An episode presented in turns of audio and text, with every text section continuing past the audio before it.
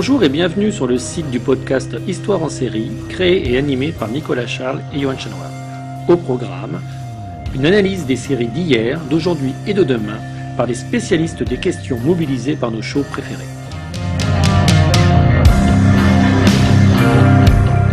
Histoire en série, c'est le podcast qui met en relation histoire, sciences humaines et séries.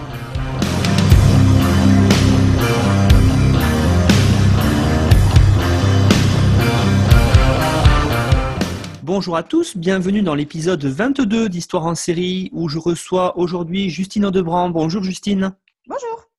Alors Justine, vous êtes agrégée d'histoire et doctorante en histoire médiévale à l'université Paris 1 Panthéon-Sorbonne où vous préparez une thèse sur les relations entre frères et sœurs durant le haut Moyen Âge, environ de 650 jusqu'à l'an 1000, sous la direction de Geneviève Bureur-Thierry. Et euh, à ce titre, comme vous travaillez sur la période, je vous ai invité aujourd'hui pour parler d'une série qui s'appelle The Last Kingdom. Alors pour commencer, peut-être, présentez-nous qu'est-ce que c'est cette série The Last Kingdom de quoi ça parle, où est-ce que ça se situe? Alors, euh, c'est une série britannique, tout d'abord produite par euh, la BBC puis par Netflix. Il y a quatre saisons, dont la dernière vient juste de sortir le 26 avril 2020. Euh, c'est une série qui est adaptée de The Saxon, Stories, une série de romans par Bernard Cornwell. Et en fait, on suit les aventures d'Utred, interprété par Alexander Draymond. Utred, c'est le fils d'Utred de Bébambourg, comme il se, rappelle, il se plaît à le rappeler environ trois fois à l'épisode. Il dit tout le temps I'm Utred, son of Utred mais il est enlevé dès le tout premier épisode euh, par les Danois. Comprendre ce que nous on appelle des Vikings, j'y reviendrai sans doute. Et il est élevé par un chef danois. Celui-ci est tué au début de la saison 1 par ses ennemis, et ensuite on suit les aventures du trait, ses errances euh, à travers l'Angleterre du dernier quart du 9e siècle et du début du 10e siècle. L'originalité du scénario, c'est surtout en fait qu'il s'intéresse aussi bien aux quêtes personnelles du trait, donc euh, venger son père adoptif, récupérer son, la ville de Bébamber, qui est donc euh, vraiment un leitmotiv du, personnage qui en réalité ne prend forme que dans la saison 4 et encore. Et donc on s'intéresse aussi bien donc à ses quêtes personnelles qu'aux luttes politiques du royaume de Wessex et au règne du roi Alfred, euh, qui règne de 871 à 899, puis de son fils, le roi Édouard. Les trois premières saisons donc couvrent tout le règne d'Alfred, de son accession au trône euh, à sa propre mort. Outred se met au service d'Alfred, pas forcément tout à fait de son plein gré, et il aide le souverain dans sa lutte contre les Danois afin de construire une espèce d'Angleterre un peu fantasmée au-delà des frontières du royaume de Wessex qui correspond au sud de l'Angleterre actuelle. Et donc par sa double identité, il est mi-danois, mi-saxon, euh, tout en étant au service d'Alfred, mais toujours proche de sa famille danoise, Outred est donc toujours pris entre les deux mondes, entre ces deux allégeances, etc. Et donc la quatrième saison couvre le début du règne d'Édouard, le fils d'Alfred, et la prise de pouvoir de sa sœur Ethelfled euh, dans le royaume voisin de Mercie.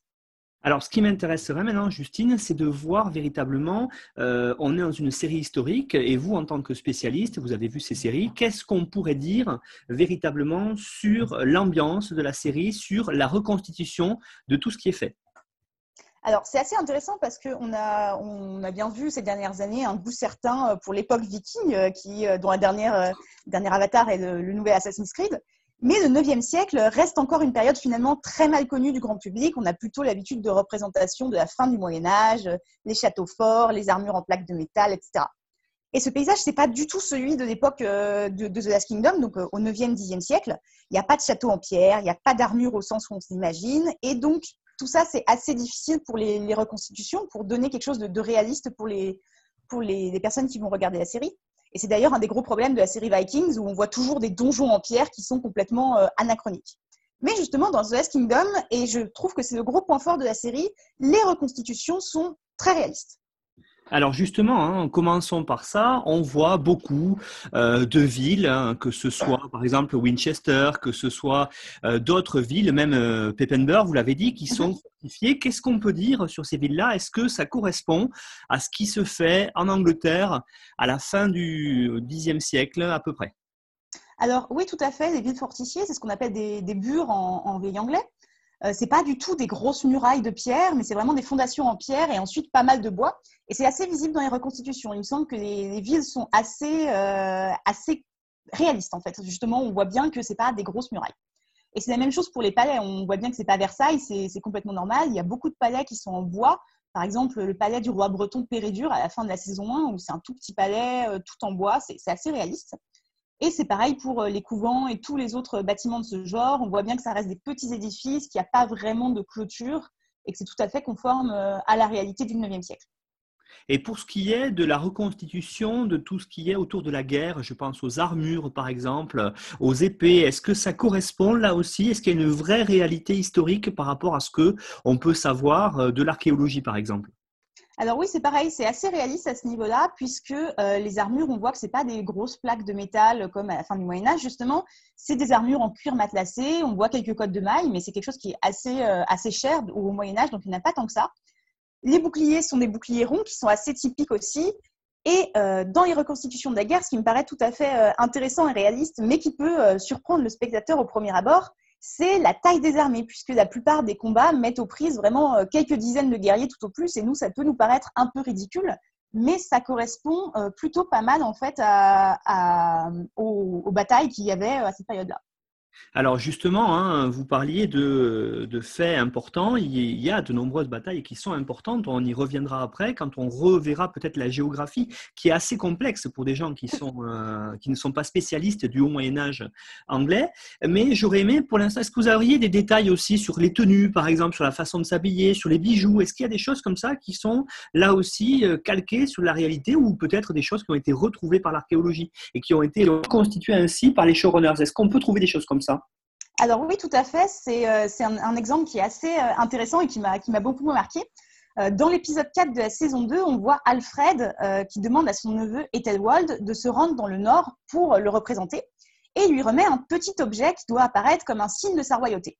Alors vraiment, on voit cet objet qu'une poignée de secondes à l'écran, c'est vraiment juste un seul plan, c'est très très rapide. Et en fait, cet objet ressemble tout à fait à ce que les historiens appellent le joyau d'Alfred, c'est un petit objet, on ne sait pas exactement à quoi il servait, mais qui aurait euh, appartenu au roi Alfred si on en croit l'inscription sur son pourtour. Donc on, a vraiment ici une attention assez poussée euh, pour la réalité matérielle de l'époque, y compris dans des détails finalement quasiment invisibles. Et dans le même épisode, justement, on voit aussi un, jeu qui ressemble euh, à des échecs, même si on nous dit que ce n'est pas exactement des échecs, avec des pièces qui sont aussi tout à fait réalistes et qui correspondent à ce que les archéologues ont, retrouvé de cette période-là. Donc là, voilà, il y, a des détails très très euh, petits qui sont, qui sont bien mis en valeur et assez réalistes. Alors, quand on regarde la série, on voit qu'il y a dans le palais à Winchester euh, une pièce importante, un endroit important pour le, roi Alfred, peut-être un petit peu moins euh, pour son successeur dans la saison 4, mais c'est la bibliothèque. Alors, j'aurais mais maintenant vous poser des questions sur les manuscrits. Qu'est-ce qu'il en est? Est-ce que là aussi, cette ambiance de travail bibliothécaire dans, une, dans un palais, est-ce que c'est bien reconstitué ou est-ce que là, il y a quelques petits anachronismes? Alors, dans l'ensemble, c'est plutôt pas mal, dans le sens où euh, on voit surtout euh, dans, les trois premières saisons et à la fin de la troisième, les manuscrits d'une chronique. Alors, il n'arrête pas de parler, euh, le roi Alfred, de la chronique qu'il est en train de rédiger, avec plusieurs gros plans sur, sur les manuscrits. Il y a une reconstitution de, l'écriture, enfin, les manuscrits sont, assez réalistes, même s'ils sont écrits en latin, alors que la chronique dont il est question est en vieil anglais. Mais ça, ce n'est pas, très, pas très important. Et cette chronique dont il n'arrête pas de parler et qui est copiée au palais de Winchester, alors on ne sait pas si c'est tout à fait le cas euh, à l'époque d'Alfred, mais en tout cas, c'était le cas sous, son fils, donc c'est assez réaliste. C'est ce qu'on appelle la chronique anglo-saxonne. C'est la principale source de la période qui est rédigée à partir du règne d'Alfred et qui relate notamment ses victoires euh, contre les Danois et qui continuait ensuite sous les rois suivants pendant très longtemps. Et on trouve de nombreuses mentions de cette chronique et les scénaristes, ont, en fait, ils l'ont lu et ça se voit. Et notamment parce que dans, un épisode de la saison 4, on voit Stura, la fille d'Outred, qui lit un extrait de cette chronique euh, au chef viking Sigtrigger. Donc on la voit lire et c'est vraiment c'est un vrai passage euh, de la chronique anglo-saxonne qu'elle est en train de lui lire euh, sur, sur un roi ancien. Donc oui, c'est assez, c'est assez réaliste aussi cette, cette bibliothèque. Alors quand euh, on voit les puissants, hein, ce qu'on pourrait qualifier de nobles, se, parler ou s'appeler par leur titre, on est un petit, peut-être un petit peu perdu parce que ce sont des titres qui datent de cette époque-là, donc du haut Moyen Âge, qui ont évolué par la suite vers duc et comte, mais c'est pas le cas à l'époque. Et là, il y a, aussi euh, une volonté de coller véritablement euh, à la période et, et non pas d'être anachronique. Oui, tout à fait, puisqu'on voit très bien justement ces aristocrates qui sont appelés eldormen, qui est le nom qu'ont les ducs et les comtes en vieil anglais. Et dans la saison 3, le, fils du roi Alfred, Édouard, est appelé Etheling, c'est le titre qu'on donne euh, à tous les fils de roi et qui désigne en fait tous les hommes qui peuvent prétendre au trône. Alors c'est vrai que c'est un peu obscur pour le spectateur qui entend parler d'étailing et d'ailleurs dans la, traduction sur Netflix c'est traduit par héritier ou, prince ou quelque chose comme ça. Enfin, on voit bien que ça a un peu, euh, ça a un peu embêté en tout cas les, les traducteurs, mais là aussi il me semble que c'est quelque chose d'assez réaliste. Alors enfin, pour terminer sur ce côté réaliste, je voulais voir avec vous, euh, dans l'étude des corps, dans l'histoire des corps, on, voit véritablement qu'il y a aussi une volonté de coller à la réalité. Alors on, l'a vu un petit peu par les tenues ou par euh, euh, certains objets symboliques, mais aussi, je pense, par le corps lui-même tel qu'il est représenté. on voit des corps de guerriers et, ça, je pense que ça a aussi été, par rapport à d'autres séries, une volonté de coller à la réalité. Oui, tout à fait, parce que c'est quelque chose qu'on ne voit pas souvent, j'ai l'impression, dans d'autres séries. On voit euh, des gens se faire blesser, et un épisode après, il n'y a plus qu'une toute petite cicatrice et plus rien du tout au bout de deux épisodes. Et là, en fait, on voit pas mal de guerriers avec des, vraies cicatrices, des grosses cicatrices, y compris sur le visage. Et même Outrette on a plusieurs et on les voit au fur et à mesure de la saison. Et euh, je trouve que c'est assez intéressant dans l'attention qui est portée au, corps. Et donc, euh, en fait, dont on voit que, bah oui, la guerre et, la vie du Moyen-Âge laissent des traces sur le corps des, des gens. Et justement, on le voit aussi dans, le châtiment euh, d'Ethelwald, dans l'épisode 7 de la saison 3. Alors, même si, euh, puisque en fait, on lui, crève un œil, donc c'est assez, euh, gore. Et en fait, c'est pas forcément très attesté pour l'Angleterre de cette période, et pas du tout pour Ethelwald, c'est complètement une, liberté fictionnelle. Mais en fait, c'est un châtiment assez typique du 9e siècle pour les princes rebelles, tout particulièrement pour les Carolingiens. Donc, il me semble que ça participe aussi à cette manière, cette attention au corps d'un effort de réalisme. Alors, euh, c'est vrai, j'en parlais tout à l'heure en introduction, pour celui qui n'est pas du tout spécialiste euh, de l'Angleterre de ce premier Moyen Âge, on va dire, cette géographie des différents royaumes, euh, on va dire depuis la disparition de l'Empire romain, est assez compliquée. Alors là aussi, les showrunners ont fait un effort, si on regarde attentivement le générique, à représenter ces royaumes, mais ça serait bien peut-être, Justine, pour les auditeurs, que vous fassiez une synthèse de ce que c'est à cette époque-là l'Angleterre en reparlant aussi des migrations vikings, de tous, ces euh, différents royaumes qui se retrouvent face à face les uns aux autres et finalement que euh, Alfred euh, chercherait, et puis son fils d'ailleurs, Édouard, à unifier. Tout à fait. Alors pour les anglo-saxons, ce qu'il faut savoir déjà, c'est que le règne du roi Alfred, c'est quelque chose vraiment de fondateur et un peu mythifié, finalement un peu comme nous Clovis. tout le monde connaît le nom, mais sans trop savoir ce qu'il faut mettre derrière. Et pour pas mal de, pour le grand public, en tout cas, le règne d'Alfred, c'est un peu comme le début de l'Angleterre. Avant cette période, dans ce que nous on appelle euh, l'Angleterre actuellement, il y a plusieurs royaumes, dont le les principaux au IXe siècle sont la Northumbrie, au nord de la rivière Humber, nous son la Mercie au centre et le Wessex au sud. Donc ces trois royaumes. Euh, la Northumbrie, autour d'York, de la ville d'York, est très soumise aux attaques des Vikings au IXe siècle, au point qu'après la bataille euh, d'Ettendon ou Eddington en 878, c'est la bataille qui clôt la saison 1, la grande victoire d'Alfred, euh, est créé dans, autour de, York euh, et, en Northumbrie le Danelaw. Littéralement, c'est le pays de la loi danoise, qui est une région gouvernée par des dirigeants vikings, même si elle n'a jamais été vraiment unifiée.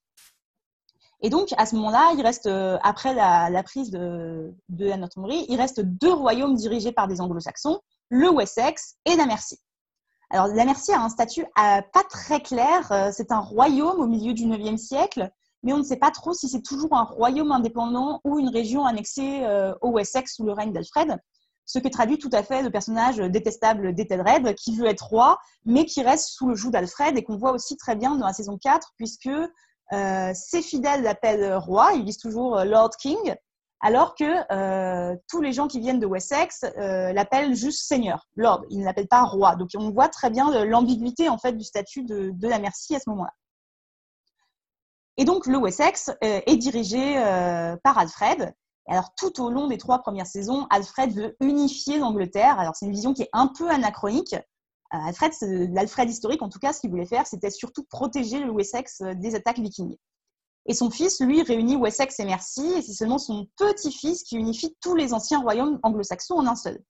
Donc en fait, Alfred n'a jamais vraiment rêvé de l'Angleterre, contrairement à ce qu'il dit dans la série, et ces guerres, c'est surtout des guerres défensives, pardon, ce que la série d'ailleurs rend tout à fait, puisqu'il va jamais euh, lui-même chercher à étendre les frontières du, Wessex, il réagit, il passe plus son temps à réagir aux attaques vikings, aux attaques Danois, euh, qu'à essayer d'aller lui-même étendre ses frontières. Alors justement, hein, ce roi Alfred qui est mythifié, vous l'avez dit un petit peu comme euh, Clovis, même s'il n'a jamais finalement créé ce véritable royaume, c'est son petit-fils qu'on voit d'ailleurs dans la saison 4 euh, qui apparaît, hein, Altestan, pardon, euh, qui fera le premier véritable royaume d'Angleterre, donc deux générations plus tard après Alfred.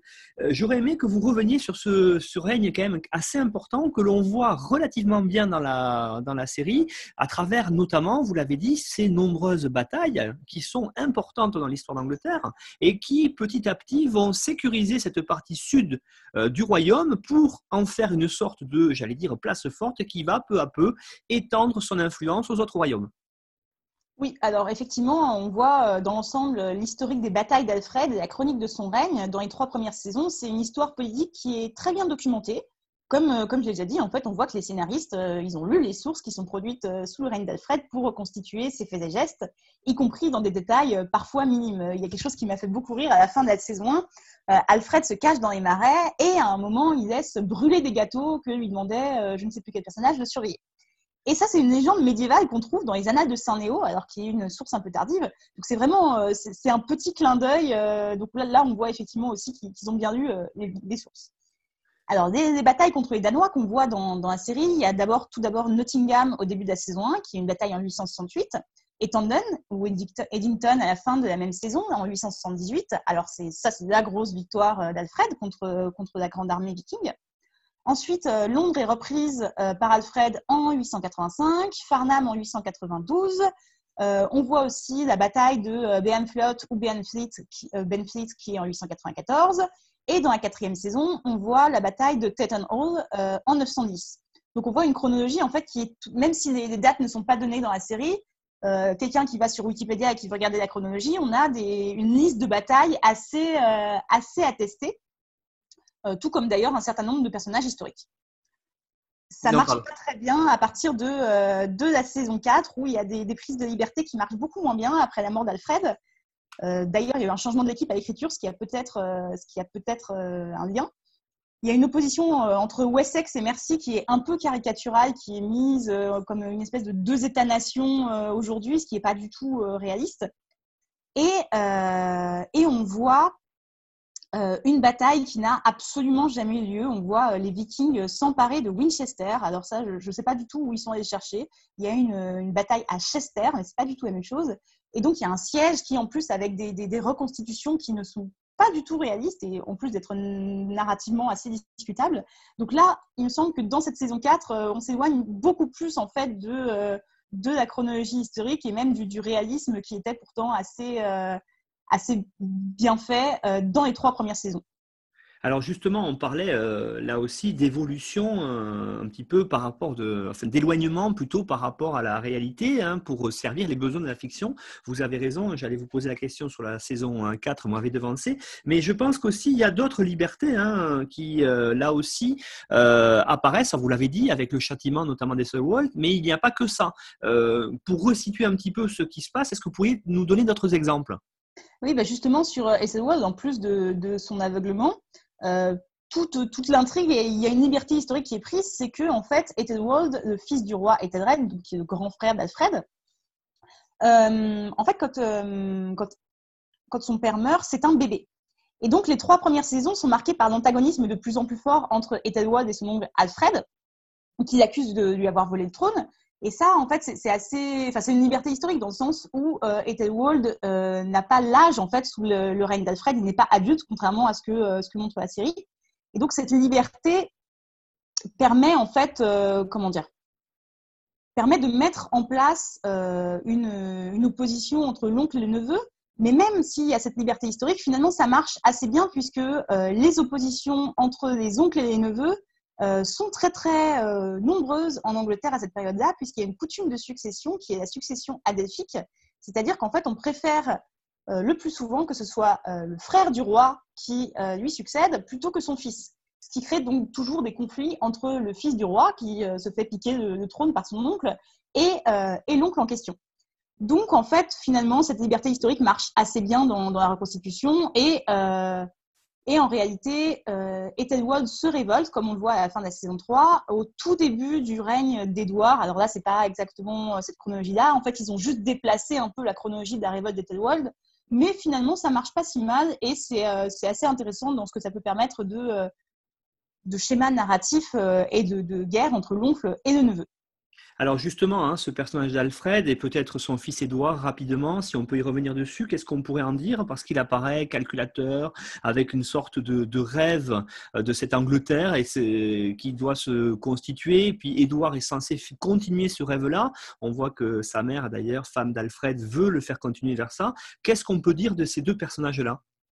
Alors, euh, le personnage d'Alfred est effectivement dépeint comme une espèce de manipulateur ambigu. Alors, je, trouve que ça marche plutôt bien, parce que euh, les, sources de l'époque le décrivent vraiment comme le grand roi, il est pieux, il est... Euh, enfin, c'est le roi de Dieu, donc c'est le roi qui a toutes les vertus, toutes les vertus divines, en quelque sorte. Et là, on le voit beaucoup plus manipulateur, et, et c'est assez... J'ai trouvé ça assez intéressant et finalement assez réaliste sur ce que devait être ce personnage probablement pas très, euh, pas très sympathique. Et euh, il y a aussi quelque chose qui colle aux sources, c'est sa maladie de ventre à laquelle il fait tout le temps allusion. Il est décrit dans, les sources, en particulier dans sa biographie qui est écrite par le moine Nasser, qu'on voit un moment, euh, comme un roi souffrant. Et en fait, c'est un roi souffrant parce que l'épreuve est voulue par Dieu. Et ça, c'est assez, c'est bien montré dans, dans, la série. Et en ce qui concerne Édouard, c'est pareil, le personnage est assez assez intéressante dans sa volonté à la fois de vouloir se conformer à son père, parce que le règne d'Alfred, dès euh, le tout début du Xe siècle, est déjà un règne considéré comme très important. Donc, euh, il y a certains rois qui veulent se placer un peu dans sa, dans sa continuité. Ce qui marche un tout petit peu moins bien, c'est la manière dont il dépeigne, euh, j'y reviendrai, ses relations avec sa sœur, notamment parce que on, le voit essayer de mettre sa sœur sous, sous le joug et essayer de la comment dire, de la garder vraiment sous, son aile et de pas faire en sorte qu'elle hérite de la merci, alors qu'en réalité, euh, la collaboration entre euh, Édouard et Ethelflaed de Merci a été quelque chose de très important dans la construction de l'Angleterre et quelque chose qui euh, a visiblement plutôt bien marché. On n'a pas de traces de conflit comme on le voit dans la saison 4. Alors, autre euh, fait essentiel de la série, et qui est résumé d'ailleurs à travers, vous l'avez dit, hein, le personnage du trade, euh, c'est les relations entre euh, vikings finalement et saxons, qui se, ben, qui s'opposent, mais qui aussi commercent, qui parfois sont curieux l'un de l'autre. Alors, qu'est-ce qu'on pourrait dire sur ces deux peuples? Est-ce que vous pourriez les présenter un petit peu plus et les présenter un petit peu plus peut-être à travers la série en regardant ce qui est bon, ce qui est vrai ou ce qui là aussi a pu être inventé par les, pour le le bien, j'allais dire, de la fiction. Peut-être commencer par les Vikings. Tout à fait. Alors, euh, comme le reste, la série s'efforce d'être assez vraisemblable dans ses représentations, surtout dans les trois premières saisons et beaucoup moins dans la quatrième. Alors, les Vikings, ce terme, et ça c'est assez bien, le terme est assez peu employé. On le voit euh, dans l'épisode 1 de la saison 1 pour familiariser les spectateurs, sans doute. Tout le monde parle plutôt des Danois. Et ça correspond aux mentalités médiévales, puisque dans les sources, on trouve, pour définir ce que nous on appelle des Vikings, on trouve soit Danois, soit normands. Northmen, c'est les hommes du Nord, et c'est comme ça, ils donneront ainsi leur nom à la Normandie, puisqu'ils s'installeront en Normandie. Ça ne veut pas dire que tous ces hommes viennent du Danemark, qui n'existe d'ailleurs pas en tant que tel euh, à l'époque.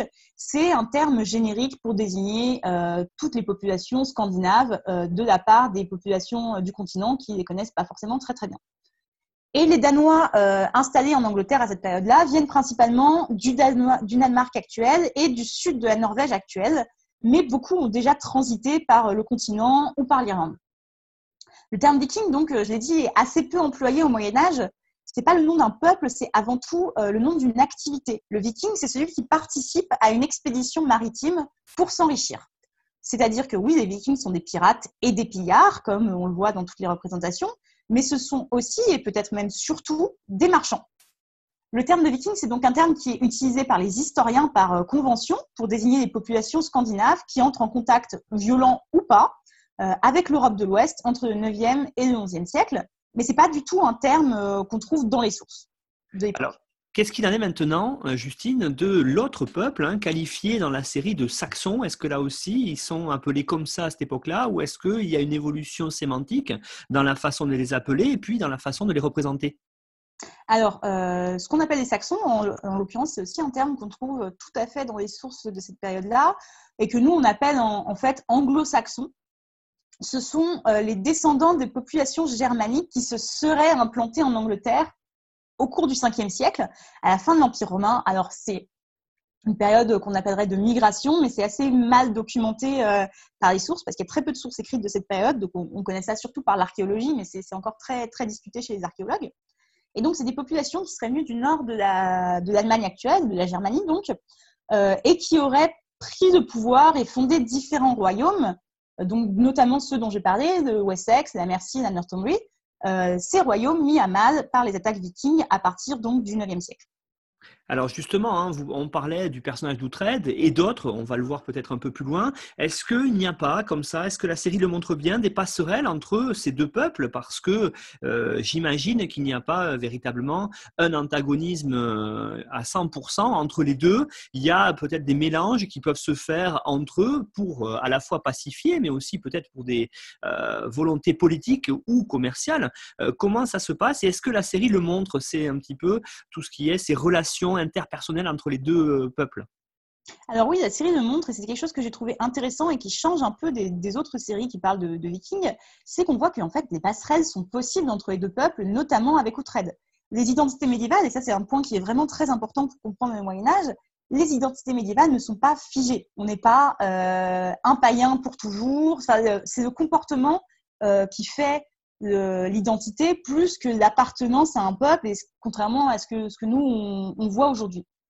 Et euh, des conversions sont possibles. On le voit avec euh, le, viking euh, Guthrum après la bataille d'Etanden.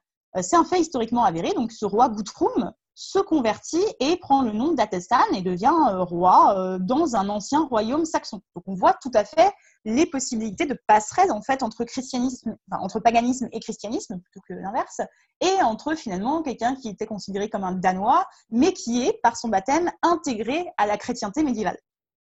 Et on le voit aussi avec un personnage de fiction, euh, Tura, la sœur euh, d'Uhtred, qui, euh, quand elle se marie avec le prêtre Béoka, devient chrétienne. Et on voit aussi, et ça c'est très intéressant, que chaque peuple est curieux de l'autre. Alfred, malgré son mépris affiché pour les Vikings, essaye de les comprendre, notamment dans la saison 1. Et le roi Guthrum, avant euh, de se convertir, il est curieux des croyances chrétiennes, euh, y compris quand il fait tuer euh, le roi d'Estanglia, Edmond. Alors, il, le martyrise comme Saint Sébastien, c'est-à-dire avec des flèches. Et ce martyr, d'ailleurs, est décrit dans une vie de la fin du Xe siècle. Ce roi est dépeint donc comme un saint qui refuse de renier le christianisme et est tué pour cela par les Vikings. Donc, c'est ce qu'on voit dans la saison 1 quand, euh, quand le roi Guthrum fait tuer, euh, fait tuer Donc, il me semble que c'est quelque chose qui est assez bien euh, fait, notamment dans les trois premières saisons et beaucoup moins dans la quatrième. On voit que finalement, ces identités ne sont pas figées, qu'on peut passer de l'un à l'autre et qu'il ne faudrait pas trop caricaturer les personnages. Alors j'aurais une question maintenant aussi euh, autour, vous l'avez avez évoqué euh, le prêtre Béoka, on voit le prêtre Pyrrhic dans la saison 4 aussi, on, est surpris de voir euh, peut-être pour nous, j'allais dire contemporains, des prêtres qui se marient, vous avez évoqué avec Taïra, Béoka, ou qui combattent comme on peut voir d'ailleurs Béoka ou, ou tout le long. Alors, est-ce que là, ça aussi, c'est une pratique qui est réelle dans ce haut Moyen Âge ou est-ce que là, c'est une liberté fictionnelle? Alors, le mariage des prêtres est tout à fait attesté pour la période, puisqu'en fait, euh, les prêtres n'ont pas le droit de se marier euh, de manière officielle seulement à partir de la réforme grégorienne, c'est-à-dire c'est un siècle plus tard, c'est à partir en gros du, milieu du XIe siècle.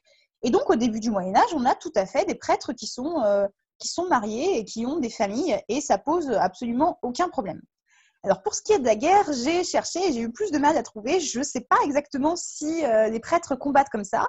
Il est sûr que euh, les, principaux évêques fournissent des armées, vont à la guerre, mais aller à la guerre, est-ce que ça peut euh, vouloir dire participer vraiment au combat ou rester euh, dans les rangs à l'arrière? Ça, c'est plus difficile à savoir.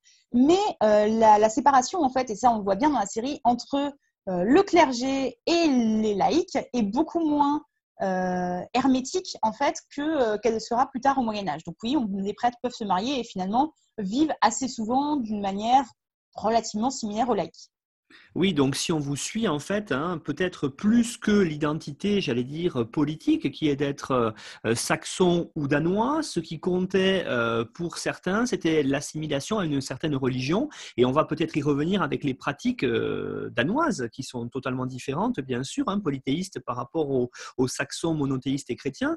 Mais j'aurais aimé, avant ça, qu'on s'intéresse à un autre personnage, qui est Gutred, pour voir justement ce personnage qui, à mon avis, résume bien euh, cette euh, Angleterre de l'époque, puisqu'on a un personnage qui est dans un entre-deux et qui finalement va osciller entre le paganisme et le christianisme pour ses besoins politiques.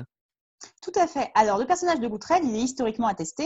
il est connu par un texte du Xe siècle, un peu légendaire, mais sans doute appuyé sur des faits historiques. Goutrette, donc, c'est un païen, comme son nom l'indique. C'est pas un nom de, pas un nom anglo-saxon. C'est sans doute quelqu'un qui a une ascendance viking.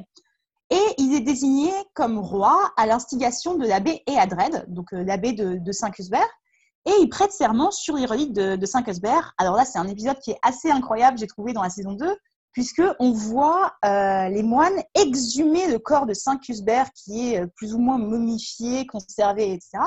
Alors Saint-Cusbert, c'est un saint très important du 7e siècle, qui, qui, est effectivement attesté, qui a un rôle très important pour, pour les rois anglo-saxons.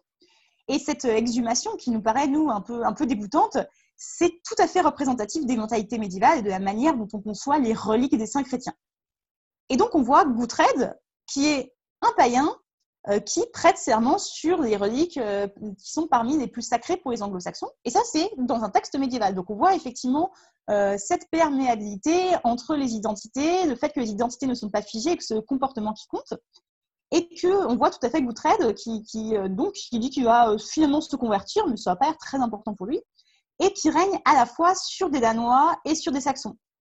Donc à la fin du Xe siècle, on a des populations euh, indigènes, donc c'est-à-dire locales, anglo-saxonnes, qui reconnaissent sans trop de problèmes des souverains d'origine danoise. Et on voit donc des souverains d'une origine ou d'une autre régner sur des sujets des, deux, des deux identités sans que ça pose un problème particulier. Donc effectivement, ce personnage de Goutred est assez intéressant sur ce qu'est l'Angleterre et ce qu'est l'identité médiévale à cette période. Alors justement, euh, quand on vous suit, on, comprend bien qu'historiquement, euh, la division manichéenne entre euh, d'un côté les gentils saxons et de l'autre les méchants danois, c'est pas aussi clair que ça pourrait l'être. Pourtant, la série continue quand même à montrer, j'allais dire, les, Danois sur un aspect assez négatif. Il n'y a quasiment pas de personnages positifs, à part la famille d'adoption, j'allais dire, de Outred. Les autres, je pense à Knut par exemple, ne sont pas du tout montrés comme des gens positifs, mais au contraire comme des barbares, j'allais dire, euh, assoiffés de sang. Euh, alors peut-être, à part, euh, vous l'avez dit, hein, celui qui prend Winchester, la fameuse bataille fictionnelle Winchester dans la saison 4, qui semble être aussi un peu, plus, un peu différent des autres. Mais sinon, les Danois continuent quand même un petit peu, je trouve, dans la série d'être montrés négativement. Oui, tout à fait. Alors c'est un des, c'est un des, une des choses dommages en tout cas, c'est que on voit qu'il y a eu un effort vraiment de lecture des sources et un, effort pour ne pas montrer les Danois tous comme des sauvages, puisqu'effectivement, la famille d'Outrède est représentée de manière positive, euh, avec plein de choses euh, positives, mais les autres restent quand même effectivement assez caricaturaux. Euh, c'est visible notamment dans les pratiques religieuses qui sont décrites comme super violentes, notamment dans la saison 3 avec la sorcière Skade. Alors, c'est un personnage qui est complètement, complètement caricatural dans ses pratiques, c'est très sanglant. Enfin, voilà. Il y a une vision des Danois, en fait, qui est, il me semble, celle des sources chrétiennes des sources chrétiennes de l'époque qui sont écrites par des prêtres ou par des moines, et ils ont une vision euh, totalement exagérée euh, des Danois qui en fait des sauvages. Euh, et, il me semble que c'est ça en fait qui est montré, c'est cette, cette manière chrétienne de voir les Danois au IXe siècle. Mais il me semble que ça reste un peu simpliste. On le voit notamment dans le fait que la principale croyance des Danois dans la série, c'est le fait qu'ils vont au Valhalla. Et en fait, c'est pas ça va pas plus loin dans la description. Et l'opposition religieuse est sans doute euh, exagérée, euh, puisque euh, donc les sources, comme je l'ai dit, sont écrites par des chrétiens. Et parce que ce qui est dommage aussi, c'est que les scénaristes ne mettent pas en, valeur les systèmes politiques et judiciaires des Vikings. Ils montrent vraiment juste vaguement qu'ils ont une religion différente, mais sinon ils ont l'air d'être effectivement des barbares, des sauvages. Ils n'ont aucune structure centrale. Et ça, c'est pas vraiment le cas. C'est vraiment pas assez, assez représenté.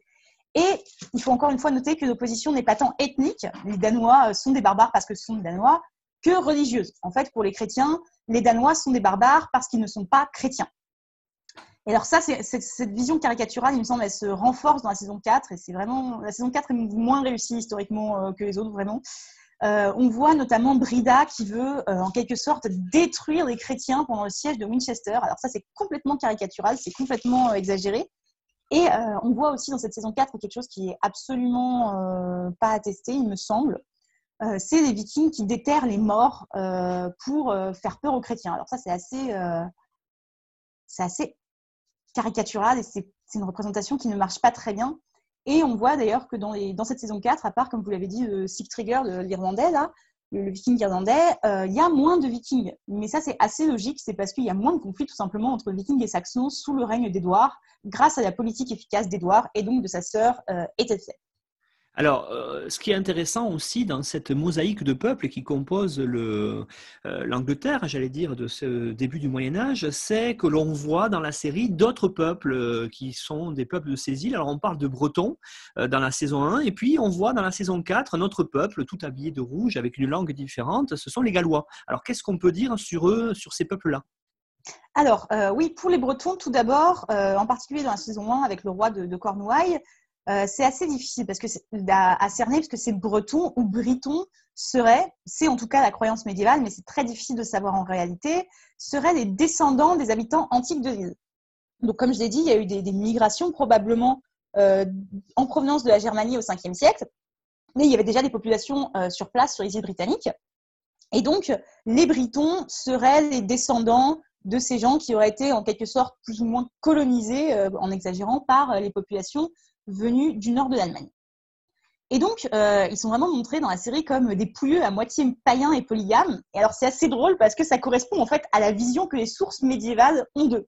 Par exemple, euh, il y a un historien franc du 9e siècle qui s'appelle Hermold de Noir, qui décrit les Bretons. Alors, c'est pas exactement les mêmes, c'est ceux de Bretagne, mais les populations médiévales pensent qu'il y a un lien entre ces populations euh, de Bretagne française, de Bretagne actuelle, et de Grande-Bretagne. Donc, mode Noir décrit euh, les Bretons comme des espèces de sauvages à moitié christianisés qui ont des mœurs sexuelles absolument horribles. Et c'est ce qu'on voit finalement euh, dans la saison 1 avec, euh, avec ces, Bretons, ces, Bretons. Pardon. Et il y a un clin d'œil aussi, c'est le moine Acer qui se rend à la cour du roi Alfred dans la saison 1. Alors, Acer, c'est le biographe, j'en ai parlé tout à l'heure, c'est le biographe du, roi Alfred, celui qui a écrit sa vie, une des principales sources avec la chronique anglo-saxonne du règne, euh, du règne d'Alfred. Donc lui, effectivement, il, était, euh, il venait du pays de Galles. Et donc, on voit, comme vous l'avez dit, ces Gallois dans la saison 4. Alors, j'ai pas du tout compris pourquoi ils étaient tous en rouge.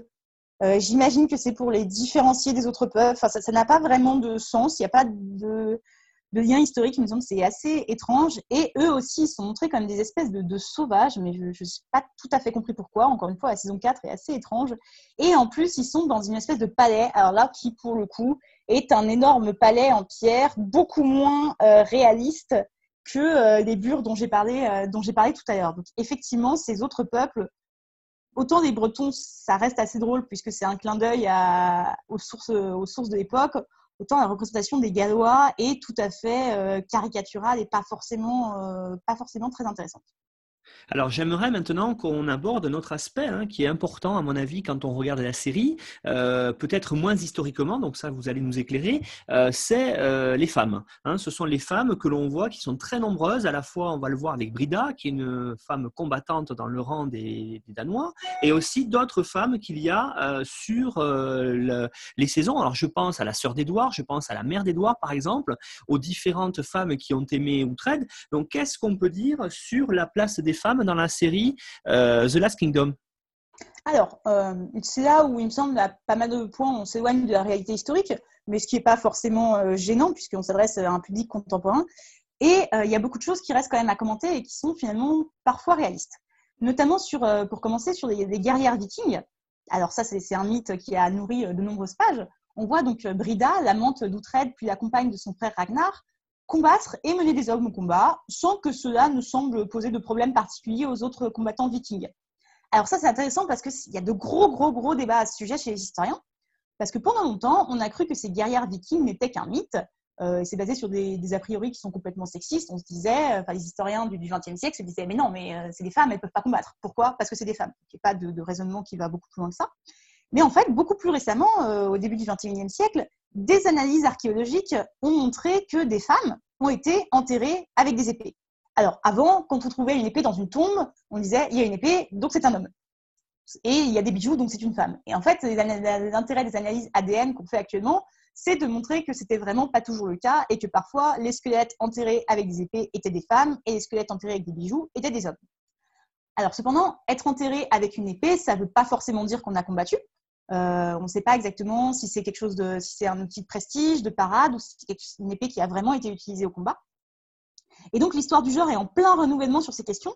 Et il semble bien, et je reviens donc euh, à la série, qu'il y ait eu des femmes guerrières chez les Vikings, et pas seulement dans la littérature et dans les mythes.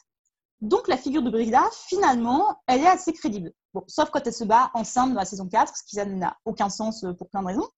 Euh, d'autant que finalement, elle est seule. Il n'y avait probablement pas d'escadron de guerrières vikings, ça c'est sûr, mais peut-être bien des guerrières assez isolées et ça ne devait pas poser vraiment plus de problèmes que ça euh, aux populations danoises de l'époque.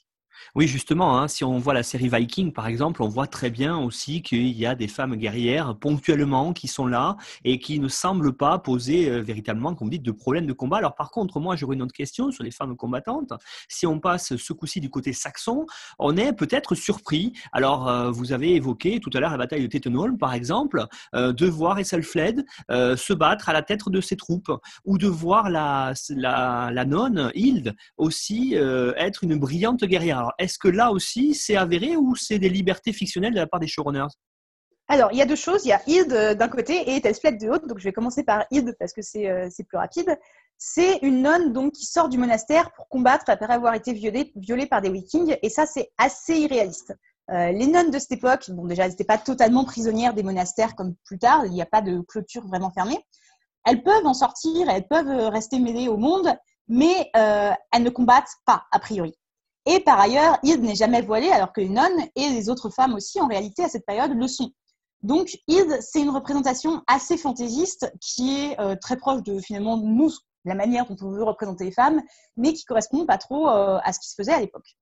En revanche, l'autre personnage féminin euh, qui combat, comme vous l'avez dit, c'est Ethelfled. Et là, par contre, c'est quelque chose qui est parfaitement avéré et qui est très intéressant. C'est un personnage historique vraiment fascinant, Ethelfled. Donc, c'est la fille du roi Alfred qu'on voit à partir de la saison 2. Alors, bien évidemment, dans son intrigue, il y a des choses qui sont totalement farfelues. Euh, sa capture et son aventure avec un chef danois, euh, l'amour impossible donc entre otages et Ravitser, ça c'est un, classique euh, narratif, et bien évidemment toute son histoire d'amour avec Uhtred, ça c'est complètement inventé. En revanche, Ethelfled a eu un rôle politique très important et qui est assez bien représenté, à part dans la saison 4 toujours, puisque dès, dès, son, dès, son, mariage avec son époux Ethelred, euh, elle a eu un rôle politique à ses côtés et elle menait probablement euh, des troupes déjà du vivant de son mari. Et après la, mort de son mari, elle mène effectivement des troupes au combat. Euh, la chronique anglo-saxonne la représente, mener elle-même des troupes au combat. Elle fait ériger des fortifications en lien avec son frère. Ils ont une politique de fortification qui est très intéressante puisqu'ils collaborent tous les deux, chacun dans, un royaume, pour protéger la Mercie et le Wessex de la part des Vikings. Et on l'appelle la Dame des Merciens euh, un titre auquel il est déjà fait allusion dans la saison 3, même si elle ne prend en fait que euh, qu'après la mort de son mari. Et alors, au début de la saison 4, on voit effectivement sa campagne de fortification, mais ce qui me semble dommage, c'est qu'une grosse partie de la saison 4 tourne autour de sa prise de pouvoir, qui se fait bien évidemment avec l'aide du trade. Et en fait, on la voit complètement euh, à la merci du trade, et si elle devient seigneuresse de Merci dans la saison, c'est complètement grâce à Utrecht qui a eu cette idée brillante de la mettre sur le trône alors que c'est lui qu'on avait voulu choisir. Alors qu'en réalité, et c'est quelque chose qui euh, aurait pu être montré parce que ça correspond euh, d'autant plus à, nous, la manière dont on veut représenter les femmes, en réalité, la prise de pouvoir d'Ethelflaed après la mort de son mari euh, semble n'avoir posé aucun problème particulier. Il n'y a pas de lutte intestine apparente, pas plus au sein de la Merci qu'avec son frère, euh, et, en fait, elle a été reconnue comme l'héritière de son mari sans aucun problème à la mort de son mari. Et c'est encore plus intéressant puisque la fille euh, d'Ethelfled, Elfwin, qu'on voit dans la, dans la série, euh, succédera ensuite à sa mère. Donc il n'y a vraiment aucune contestation du pouvoir de ces femmes. Et je trouve que c'est un peu dommage de ne pas avoir montré finalement que oui, le pouvoir au féminin est considéré comme quelque chose qui est, euh, sinon normal, du moins toléré dans l'Angleterre médiévale. Et là, c'est pas du tout le cas, puisque c'est à Outrette que revient la palme de, qui est en fait le, héros de, cette histoire.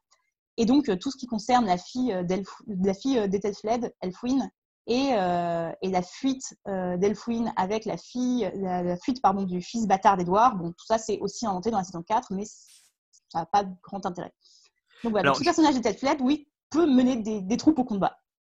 Alors justement, autre femme qui aurait peut-être un rôle qui serait un rôle plus en rapport avec nos, euh, idées euh, que l'on a préconçues, certes, sur le Moyen Âge, je pensais, c'est à la mère justement d'Édouard et des Elfled, c'est Elswith, euh, la femme d'Alfred, que l'on voit prendre une place grandissante avec son mari, bien sûr, dans les deux premières saisons, mais surtout, j'allais dire, à la saison 3 quand il est malade et à la saison 4. Qu'est-ce qu'on peut dire sur ce personnage-là? Alors, euh, c'est un personnage assez effacé dans les sources, mais pour une raison qui n'a rien à voir avec son action ou son absence d'action. C'est parce que les reines de Wessex ne sont pas très puissantes euh, à cette époque. C'est une volonté des rois de Wessex de ne pas donner trop de place à leurs femmes. Mais son rôle de conseillère de l'ombre, en quelque sorte, de son mari et sa tentative d'influencer la politique de son fils au moment de la mort de son mari c'est en fait tout à fait conforme à ce qu'on attend d'une reine de cette époque qui doit ne pas occuper le devant de la, scène, mais doit avoir un rôle de conseil, d'assistance et de soutien auprès des hommes de sa famille. Le couple qu'elle forme euh, avec Alfred est, tout à fait crédible, il me semble, euh, puisqu'on la voit justement ne pas avoir de rôle public, mais ce rôle de soutien euh, et de conseil. Et alors, dans la saison 4, là aussi, il y a une liberté historique, comme avec Ethelwald, il y a des choses qui sont décalées.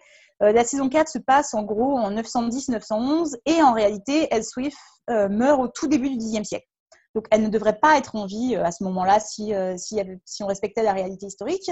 Mais ce qui est intéressant, c'est qu'on voit sa lutte d'influence avec sa belle-fille, l'épouse du roi Édouard. Et ça, c'est assez représentatif des luttes d'influence de l'époque au moment des changements de règne. Puisqu'il y a souvent un conflit, quand la, mère du roi est encore vivante, entre la mère du roi, qui a été la reine et qui a été qui a été au pouvoir, et la nouvelle, euh, la nouvelle reine. Et quelque chose qui est assez intéressant, c'est qu'on dit que Kelfled, donc l'épouse d'Édouard, est sacrée reine. Et Elswith dit, mais euh, qu'est-ce que c'est que cette nouveauté euh, C'est quoi cette nouvelle mode? Et en fait, euh, Elswith n'était pas sacrée, puisque comme je l'ai dit, les reines de Wessex n'ont pas de rôle particulier, mais elle commence à avoir un rôle de plus en plus important au Xe siècle. Alors, le premier sacre attesté de manière sûre, sûre, c'est dans les années 1970, mais certains historiens et certaines historiennes, notamment Pauline Stafford, pensent qu'Elfled, donc l'épouse du roi Édouard, était la première reine de Wessex sacrée. Et donc le sacre, c'est une cérémonie qui rehausse le prestige de la reine et lui donne une fonction propre qui fait qu'elle n'est plus seulement l'épouse du roi.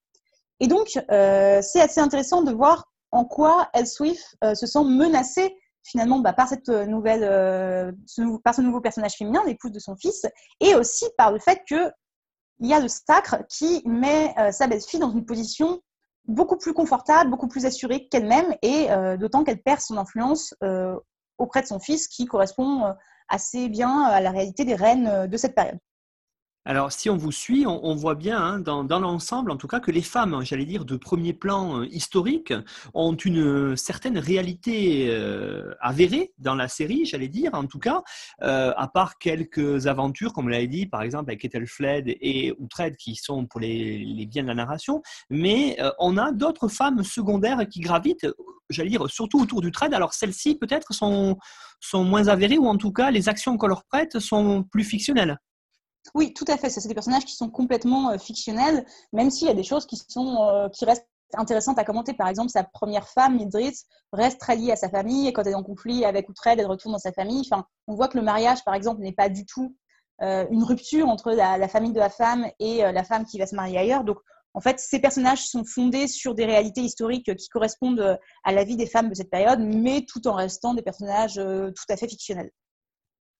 Donc, si on vous suit, Justine, pour terminer sur euh, cette analyse que vous avez faite pour Histoire en série de The Last Kingdom, euh, qu'est-ce qu'on pourrait dire euh, véritablement, vous, quel est votre regard d'historienne sur cette série? Alors, il était très bon jusqu'à la fin de la saison 3 et la saison 4, je le trouve vraiment beaucoup moins bonne là-dessus. il me semble que, bon, alors bien sûr, il y a des, des libertés historiques, c'est une fiction, c'est pas un documentaire, c'est normal, mais que euh, les, reconstitutions fouillées et un vrai effort de lecture et de compréhension des sources rendent ces libertés dans les trois premières saisons finalement vraisemblables et du moins euh, acceptables. Et il y a une connaissance euh, très fine des sources qui permettent de jouer habilement sur leur silence, notamment à la fin de la saison 3, quand on voit Alfred qui dit à Outred qu'il n'est nulle part dans la chronique anglo-saxonne, ce qui est totalement vrai. Euh, il y, a tout un discours d'Alfred qui montre euh, que ces sources sont construites de manière partisane pour ne relater que des succès. Là, il me semble qu'on voit que les, scénaristes ont vraiment, vraiment connu, enfin, savent de quoi ils parlent, qu'ils ont vraiment fait des recherches très très poussées pour pour la reconstitution. Et c'est donc, dans ces trois premières saisons, quelque chose d'assez intéressant. J'ai vraiment eu l'impression de voir une série euh, où il y avait, euh, qui était bien documentée en fait historiquement et qui représentait les choses, même si les Danois restent caricaturaux, d'une manière, euh, manière intéressante et qui pouvait correspondre à la réalité historique malgré donc ce, ce, côté caricatural. Mais grosse déception pourtant pour la saison 4 qui tombe vraiment dans la caricature et n'a plus euh, cette subtilité que pouvaient avoir les premières saisons. Et il y, a un antagonisme qui se met en place entre euh, euh, Wessex et Mercy et Danois et, et Saxon qui est parfaitement anachronique et pas très crédible historiquement. Donc voilà, dans l'ensemble, je trouve que historiquement, dans les trois premières saisons, c'est vraiment quelque chose. il y a de très bonnes reconstitutions, de très bonnes idées, même si parfois on reste un peu dans une vision des Danois un petit peu simpliste. On verra bien peut-être sous une réserve parce qu'il y aura sans doute une saison 5 hein, vu le cliffhanger qui est à la fin de la saison 4. Donc on verra ce que ça nous réserve en tout cas. Euh, nous étions donc dans l'épisode 22 d'Histoire en série avec Justine Audebranc qui nous a présenté The Last Kingdom. Alors pour ceux qui voudraient euh, aller plus loin, Justine a fourni une bibliographie qui vous permettra euh, d'approfondir si vous êtes fan de cette Angleterre du 9e, 10e siècle. cette bibliographie est disponible en même temps que l'émission sur le site nonfiction.fr qui est notre partenaire. Justine Audebrand, merci beaucoup et puis j'espère à bientôt. Au revoir. À bientôt, merci à vous. Au revoir.